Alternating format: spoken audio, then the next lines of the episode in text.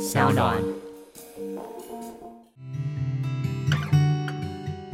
嗨，大家好，我是嘉凯，是个导演，也是一个创业家。目前经营一个名为徐嘉凯共创实验所的线上沙龙，目标是要创造一个自由永续的创作环境。而在疫情来的当下，我希望可以透过这个 podcast 被限制的选择，陪伴大家一起度过这段不容易的时间。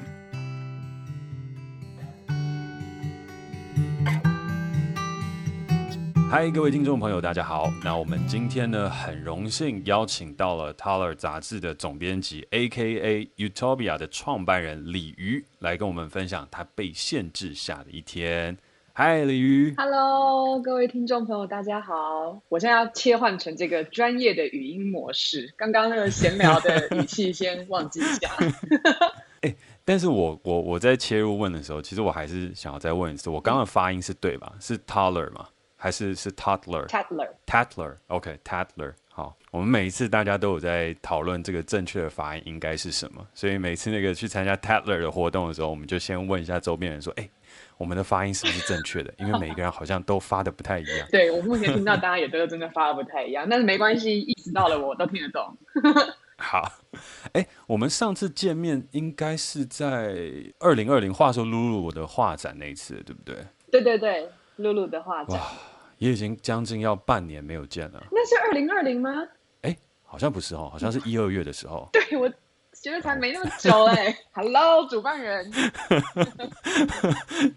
对，那是我们最后一次见面，而且那个时候还可以办 party，大家聚在一起，感觉真的很好。对啊，就是遥想那个时候，我们大家其实都有很多活动，然后在年底的时候还连续参加了两场 Taller 的活动。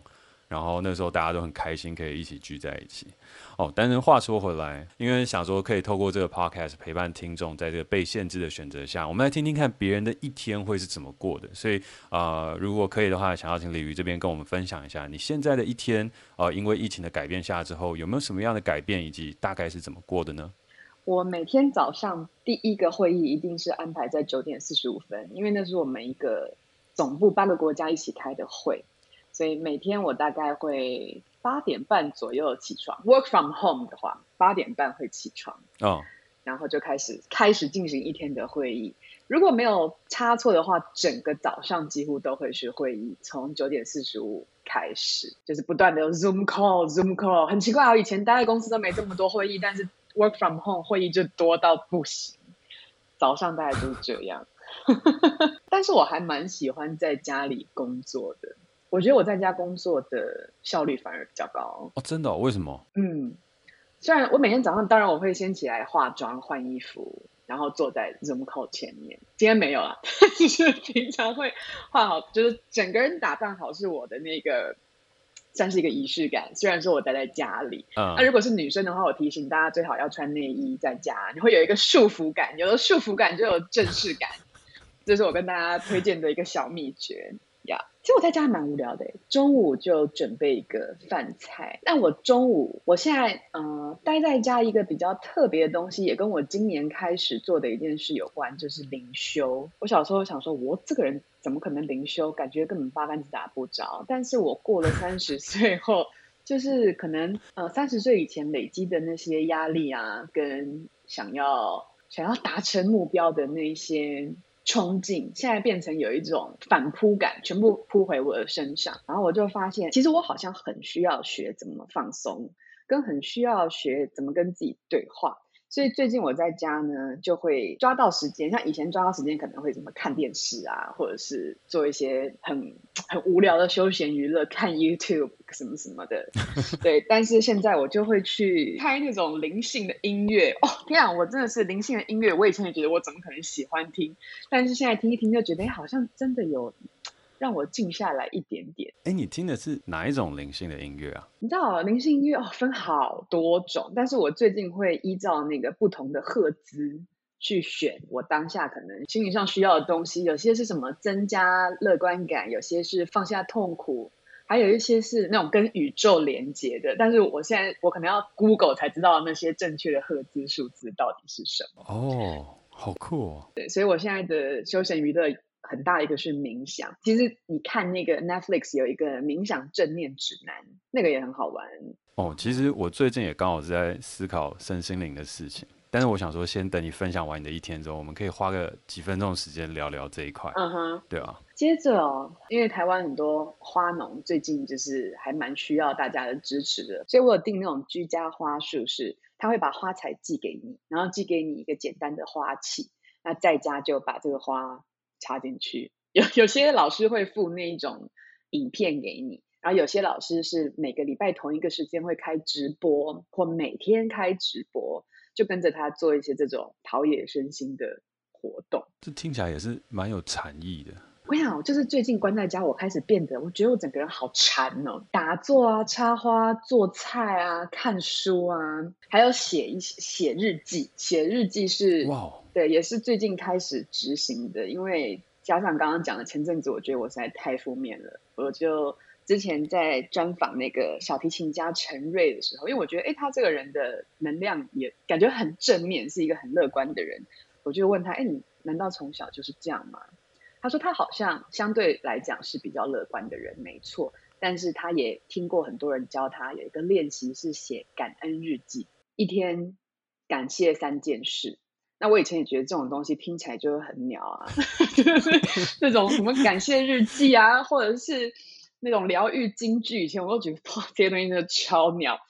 但是最近就发现，哎，我每天真的练习写三个我当天感谢的事情。我练习了大概快一个月吧，我觉得我的心情真的好蛮多的，就是会 focus 在比较正面的事情上。因为我之前也听过段话是说，一天有八万六千四百秒，那不开心的事情可能是可能是几百秒，或者是。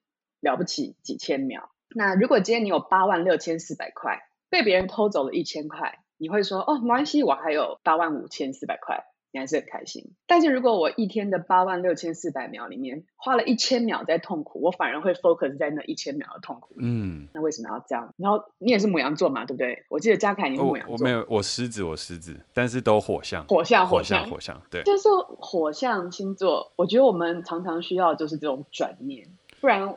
我们就我我啦，我是很暴冲的人，我不知道你。我是有些时候会，就是看那个伪装有到多少，但是我是呃，嗯，那个太阳狮子上升射手，所以其实都还蛮都还蛮火象的，对对对。难怪你创业。哎、但是你刚刚讲那个八万六千四百秒这个故事超有禅意的。对，我希望我可以再更超脱一点，因为我觉得我真的是烦恼太多了，而且烦恼几乎都是自己给自己的。我刚才没讲完，我一天对不对？对，现在快要到晚上了。对，下午的时候，因为我有两个工作嘛，一个正职就是 Teller 的总编辑，但是因为我同时还是有 KOL 的活动跟 KOL 的工作要做，所以下午通常是阳光比较好的时候，在我们家，我就会在下午的时候在家里拍一些开箱啊，或者是有厂商要合作的东西，然后都是会议跟会议跟回信跟看大家的稿子。哦月底结稿会比较有趣一点，就是大家东西会丢来丢去啊，有人看稿子，有人看照片，有人看排版，嗯嗯，一天真的还蛮无聊的，但我很喜欢这个无聊，我还蛮喜欢最近被限制的感觉，算是一种暂停下来可以好好内观的可能性吗？还是有什么其他的感觉？我觉得除了这个可能内观的可能性之外是，是这听起来可能比较负面啦，嗯、就是。我们每个人变成很公平的、很平等的，你就是待在家里。哦，哎，这个我我没有想过，哎，我没有想过。但是你这样讲起来很有道理，哎，你是怎么？等下你是怎么参悟出这个每个人都被关在家里，突然有一种很公平的感觉？哎，这很厉害，哎。我不知道，我觉得过去啊，从二十到三十岁这十年，通常都是大家奋斗的的时期嘛。然后那个时候心中就有很多怨怼，觉得。哦，这个不公平，那不公平啊！起跑点不一样，我这么辛苦，怎么样，怎么样的？但是最近我觉得我心中的这个一根刺有点获得释放。这个这个讲出来会不会遭大家踏伐啊？你你会吗？你思考一下哦。哦，会吗？你你可以想想看，如果真的真的感觉后来会遭踏伐，我们就把它剪掉。但是我觉得目前听起来都还蛮都还蛮开启一个新观点的。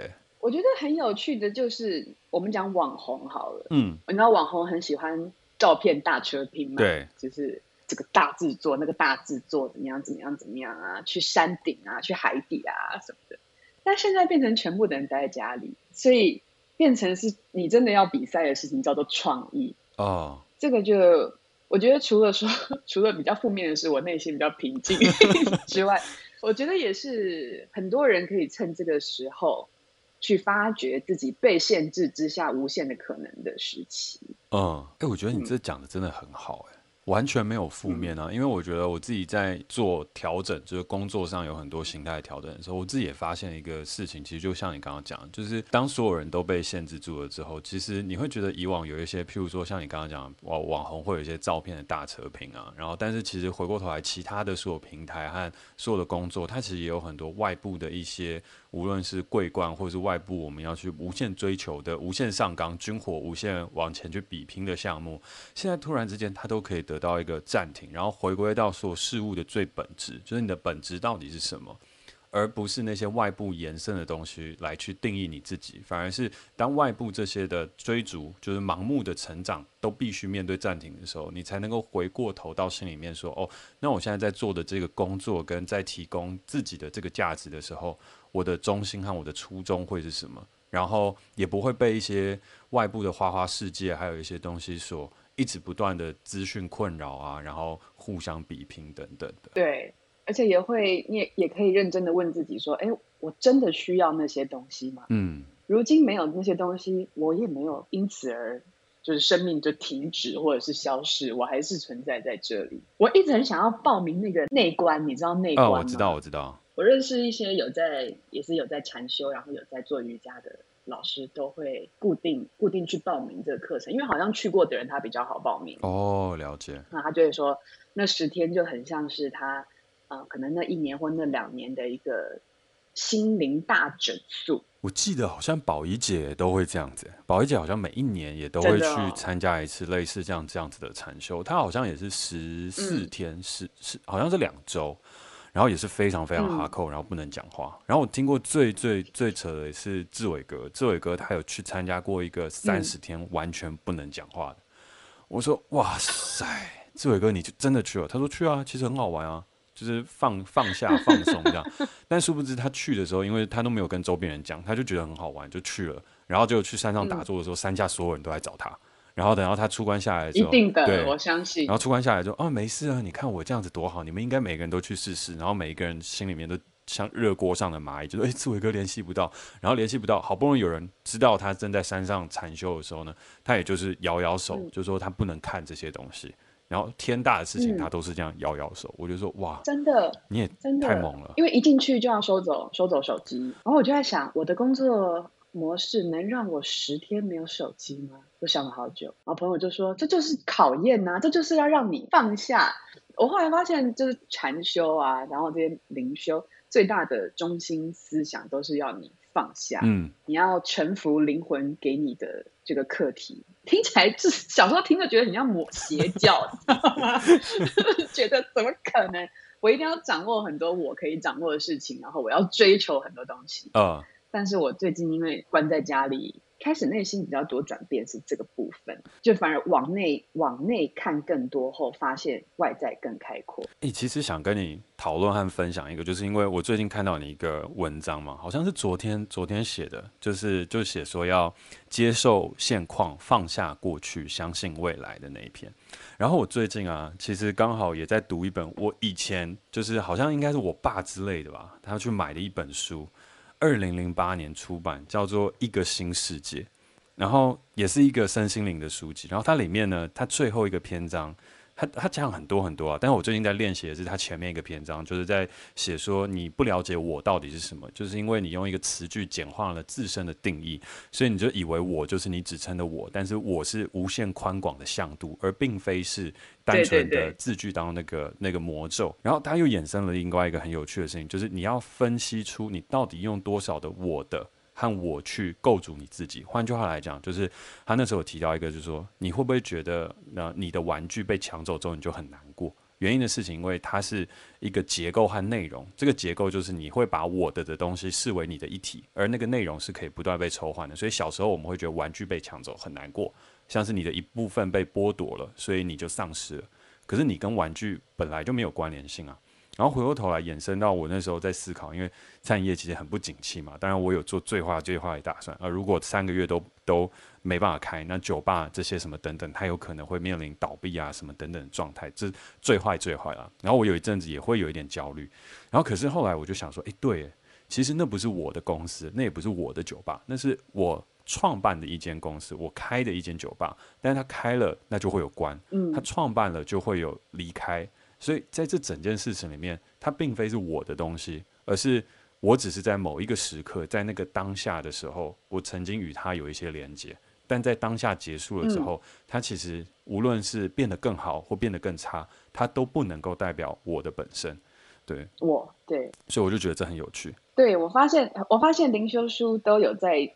就是用不同的口吻或不同的切角去讲这件事情。但接下来呢，就会有一个灵修上面，我觉得很值得去探讨一件事情，因为你刚好有写到，然后我觉得这也是大家现在我觉得面临到最困难的事情，接受现况。就是我觉得放下过去，相信未来，这就是下一个阶段了。因为你接受之后，你可能要更加的享受这个过程，然后怀抱有热忱，去带有更大的希望。可是我们往往连接受这件事情都做不到，就是我们无法接受现况，所以。因为你昨天那时候刚好打这篇文章，然后我刚好最近也都在研究这个，所以就想要问问看你自己是怎么样去做到接受现况这个事情。因为我觉得这也是当下有很多人无法接受的。我也是因为最近在看那一本灵修书，叫《觉醒的你》。嗯。那那一本它也是一个畅销领袖的书。其实那时候我想说，好买来看一看好了，反正我的心情也不能更差了，跟我的这个。被限制的也不能再再更惨了，我就买来看一下。然后它里面就讲了一个道理，我我还蛮喜欢的，就是像我他说我我们每天心里面的这个声音，嗯，跟他所感受到的所有喜怒哀乐，他其实不是不是我们，就我们从小到大都以为那个人是我，但其实他他只是一个住在你身体里面的声音，真正的我，真正的你，其实是。听到这个声音的人，哦、所以说，OK，这个在灵修里面好像叫做觉察或者是觉知，对，就是你要你可以发现，OK，发生这件事情了。然后我也发现我的室友他现在好像很痛苦，然后我的室友一直喋喋不休这样，但是他就是我的一个室友。我在后面看到这件事情发生了，他这一刻发生了，他下一秒就结束了。包括说，像前阵子有一个、嗯、有一个人骂我这样。但他的骂也很特别，就是他曾经是我的粉丝，所以他写了我的 bio，就是写的很密密麻麻的，把我整个人都介绍了一次哦，嗯、包括我现在在做什么，我过去做了什么，然后相关的佐证资料都贴上来。所以一开始我也不知道他他是爱我还是怎么样，嗯、但是那个时候就让我非常难过，因为我觉得是哦，一个本来这么爱我的人，现在觉得我怎么样怎么样怎么样，然后很负面这样。我就看了他的文字，就开始想，我是不是真的像他所讲的那样？哎、哦，某种程度上来讲，有可能是哦。所以因此，我就把他那些话消化了，跟反省了一下。后来看了这本书之后，我就哎开始发现说，我如果站在往后退一步，用后退一步的方式去看这些事情，你会发现，其实很多人只是在讲两件事，一个是事实，一个是非事实。那如果是事实的话，我就 OK，我就接受了，然后改变。那、啊、如果不是事实的话，那它就过去吧。哇，哎，好像真的可以这样。我是看完了那一段，就是觉察，去观察自己的状况，嗯、观察自己听到的事，观察自己身体里面有人讲的话。听完后就好好好，就这样，就 OK。OK，我我知道，月就是已已收到，这样子就好。就是因为，因为他有说，我们人类的大脑啊。其实就是会为所有负面的事情，第一个你会被负面的事情吸引，第二个你很喜欢思考负面的事情，因为这个室友他就被打造出来，他他就是有这个天性。嗯，我后来想想，哎，真的哎，我们从小到大，老实讲，我自己啊，我不知道你是不是，我像是第一个，我们看到八卦杂志会有一种那种血脉膨胀的感觉，就哇，好想知道这个八卦是什么，或者是听到有人在讲别人的事情的时候，也会。默默的很想听，那通常自己被攻击跟自己被否定的时候，你也会、呃、很强烈的去放大这个东西。但是就像刚一开始讲的，八万六千四百秒，一千秒被人家拿走了，我还有八千五百四十，哎，八八万五千四百秒。那我如果能够站在后面去觉知说这些事是坏的，但是好的事情还是有非常多，嗯，而不让自己在这个负面的轮回里面一直转、一直转、一直转的话。老实说，其实每个人的一天都有很长一段时间是可以非常积极、非常正面，不只是一天，包括我的现况。像今天，如果有人要攻击我们，他攻击我的可能是百分之我们说十三或百分之十五是是真的，或者是的确是有百分之十五是我的确需要思考跟反省的。但是当我思考完跟反省完后，我还是要 focus 在这个百分之八十五，嗯，我人生中美好的事情上面。所以说，如何去接受这个现况，我个人经过这个一个晚上的思考，因为毕竟我昨天晚上才写嘛，经过了这个 一点点的思考，我发现他可能是要像是灵修最高境界，就是无所畏惧。哦，这无所畏惧，他指的并不是说我今天就是要去爆冲在第一排冲锋陷阵，讲他讲的其实不是这个意思，而是发生的每一件事情，我我都不会害怕而不去抗拒它，也不会因为恐惧而防卫。这个东西，我不知道我这样讲你可不可以感受到？就像说，呃，我今天要安排一个气化，但是我知道这个气化呢，它会发生 A、B、C 这个状况，所以我为了要防止 A、B、C 发生，我就选择 D、E、F。那如果我是为了防止 A、B、C 去选择 D、E、F，就表示我内心是有恐惧。嗯，那如果我内心没有恐惧呢？我可能会有 A 到 Z 这么多的可能。我不知道啊，我刚刚听你这样一讲完，脑海当中浮现出来第一个就是 image，和想到一句话，就是上善若水，嗯、就是无所畏惧。但是水就是它可以承载，也可以变化万千，它的一个形体跟状态。然后呢，去没有像石头一样的坚硬，但也没有像火一样的冒，就是旺盛。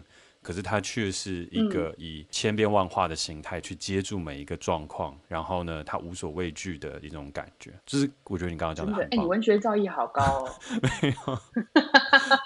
我觉得这次就是今天的聊的这个一天，对我自己来讲的收获也是很多，就是听着鲤鱼分享他的一天当中的一些行程。虽然乍听之下并没有跟疫情前有一个非常非常大的一个改变，但是也可以感觉得出来，就是因为呃远距沟通还有等等相关的事情，其实呃会议啊等等劳碌都会在来得更加的增加，毕竟沟通是越来越不易。可是回过头来，在这个被限制下的环境之下，当我们的生活受到限制，所有世界变得相对更公平的时候，其实也是一个我们开始内观跟重启跟自己内在对话的一个方式。然后，在我自己提出了跟鲤鱼讨论的这个接受现况的这个部分的话，我觉得刚刚有一个非常好的技巧是可以给大家做分享，就是怎么样后退一步观测自己哦，观测自己的那个喋喋不休的状态。嗯、然后还有记得，我们人的一天当中，它是有八万六千四百秒，所以如果被拿走了一不开心的那一千秒，就当做送给他吧。我们还有八万五千四百秒，我们还有很多很多很好的时间在等着。嗯而我觉得刚刚鲤鱼也为了我们的呃这一段暂停下来的时光做了一个最好最好的一个 conclusion。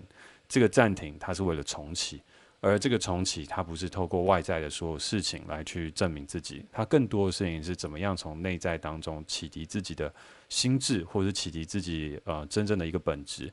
然后等到未来再重启的时候呢，我们是否就可以用这个更好的自己来去面对这整个社交圈跟接下来的世界？那我们今天线上的这个访谈也差不多到这边告一个段落了，然后感谢鲤鱼今天来分享，然后谢谢鲤鱼，耶，yeah, 谢谢嘉凯的邀请，拜拜，拜拜。好，那真的感谢鲤鱼，真的是非常非常好玩的一个访问，而且完全扣紧了我们现在这一系列的主题。我完完全全没有想到会这么样的好玩。然后呢，同时呢，也体现了在灵性的追寻上，并不是什么很遥远或玄之又玄的事情，而是静下心来的一份内观。它其实就代表了我们开始在灵性当中的探索，而且也不会是什么怪力乱神的事情。它更是现在当前社会上许多追求自我成长的人都会面临到的一个关卡，同时也是必修的一堂课。毕竟，如果内在不踏实，我们一直不断地往外物追求，终有一天还是会被压垮的。只有内在的力量够坚强，才有办法让我们有更好的力量往前去向这个世界探索。但也像我们刚刚在讲的哦，就是这个探索的呃，我们把它称之为无所畏惧的力量，并不是要教大家强求，而是在面对任何的情况下，我们都可以接受，并去找到一个可能性跟方向。好，那同时呢，我们也来延续刚刚的讨论，我就想要去趁机切入这个内观，或是我们刚刚讲的觉知觉察的这样一个探讨。呃，上一次刚好也有分享到，用我和我的。去做一个切分和观察，也是刚刚在访问当中提到的一个观点，究竟我的是什么？还有为什么我的被夺走了之后，自己身体的一部分就好像也被夺走了呢？那其实当我们去做退后一步的这个我的的观察跟觉察了之后，我们就会发现，哎，这个事情好像对我的影响没有那么严重。那当然，它只是其中的一个观测方法。那我们今天想办法再把它往外开一点，这个脑洞。我们想要借由这个书中，呃，借鉴一下他在描述笛卡尔跟沙特的哲思当中，怎么样从哲学里面去辩证出这个觉知和觉察到底是什么。好，那我先大概借用一下这个里面的一小段文字，做一个篇章的开头。那他是这样写的哦。被认为是现代哲学创始人的十七世纪哲学家笛卡尔，曾经在他视为最重要的真理名言中表达了上述的主要错误：“我思故我在。”这是他因应一个问题而找出的答案。那个问题就是：有什么样的事情是我可以绝对的确知的？他了解到一个事实，他始终都在思考，这是毋庸置疑的。于是呢，他就把思考等同于本体，也就是说，把本我的身份等同于了思考。但他其实找到的是小我的根源，而不是最终的真理。但他毫不知情。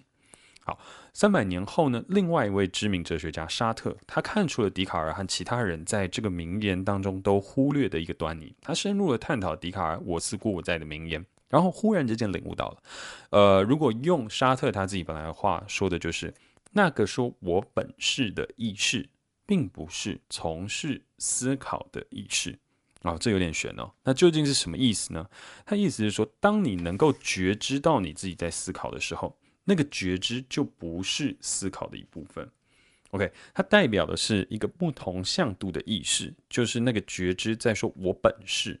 啊、如果说呢，你之内的思想别无他物，你根本就不会知道你在思考。好，这边有点绕哦，所以读到这边一个总结的事情是：如果你知道你在思考，那其实你就已经。有一个新的意识出来观测这整件事情，而这样的事情它代表什么呢？它会像是一个做梦的人不知道自己在做梦。OK，你会认同每一个思想，就像做梦的人认同梦中的每一个景象一样。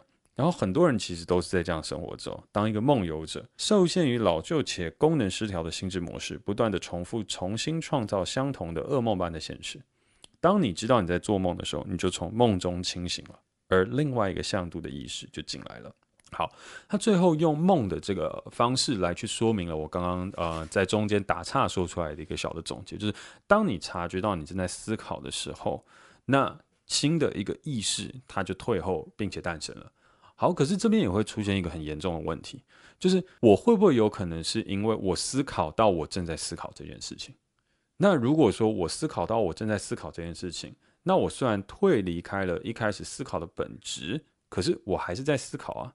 所以我退离了开来之后，我依旧是用我的心智和小我在进行思考。可是我的意识呢？我什么时候有办法退退退退退退到一个我真的确认它是我的意识？我并非用思考来解决思考的问题。好，这个有点咬文嚼字。那我们就以梦境这件事情来说，或 Inception。就是 Inception 当中全面启动，我们从现实当中，然后里奥纳多联系了这个梦境，然后他进到第一层，再进入到第二层，再进到第三层，再进入到第四层，然后再进到第四层的时候呢，他就看着那个陀螺，就是那个故事的最终章，那个陀螺它到底会不会倒呢？究竟那个东西是真还是假？究竟是我在梦境中，还是在梦境中的我梦出了我？而这个东西也很有趣，它就会扯到了一个古代的一个非常伟大的思想家庄子，他曾经提出过的庄周梦蝶，究竟是庄周梦蝶还是蝶梦庄周呢？其实他就是在讲 inception 这件事情，同时呢，也是回过头来，我到底要退到了一个什么样的状况下，我的意识去察觉到了我的思考，而不是我的思考正在思辨我的思考。那其实这个东西它是一个永无止境的解答。如果我可以告诉你一个答案，那这个答案一定是错的，因为。他没有办法用言语去道明。如果有办法用言语去道明的话，那人生就不会这么复杂。我们只要去参悟那个言语，然后就很快的，我们每一个人都可以得到一个大自在。这不可能，可是我觉得这是有用的。就是当我们把这个思考，呃，退到后面那个向度的思考，回头去看它的时候，其实，在那个当下当中，你就已经有一个觉知跟觉察了。而你就说，哈，那觉知跟觉察好简单啊，我就只要察觉到我自己在思考，这样就好了。怎么这么简单？那我这么快不就可以成佛了吗？修道成佛？哦，不不不，没那么简单。因为你退后的那一步，你依旧还是在思考，你并没有修道得悟。可是回过头来的事情是，你也有在中间习得了一些什么？因为那是不容易的。当你在一个情绪上来的时候，譬如说啊，我今天要面临哦，我们在疫情当中，我无法出去外面开会，我很焦躁。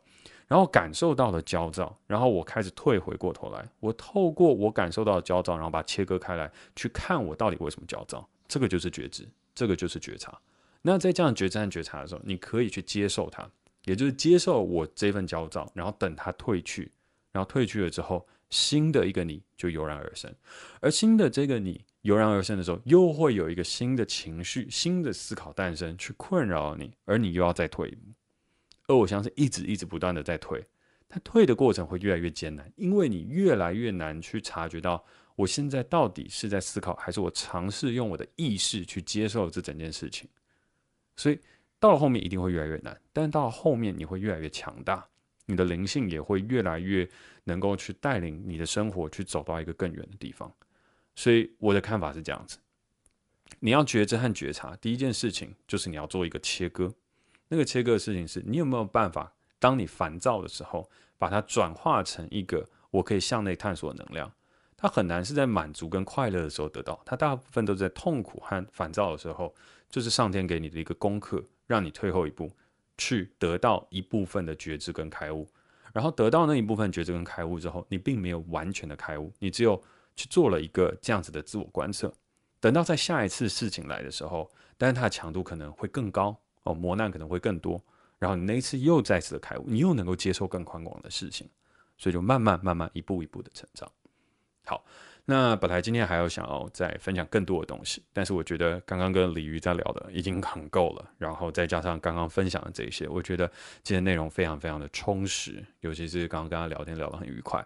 好，所以最后的话呢，我就想说。比较轻松一点，分享我自己的一天。因为其实我觉得，在聊灵性，其实比聊哲学更难，跟更累。因为哲学你是有办法用文字和呃世界上你所看到事情去很直接的去争辩它，可是。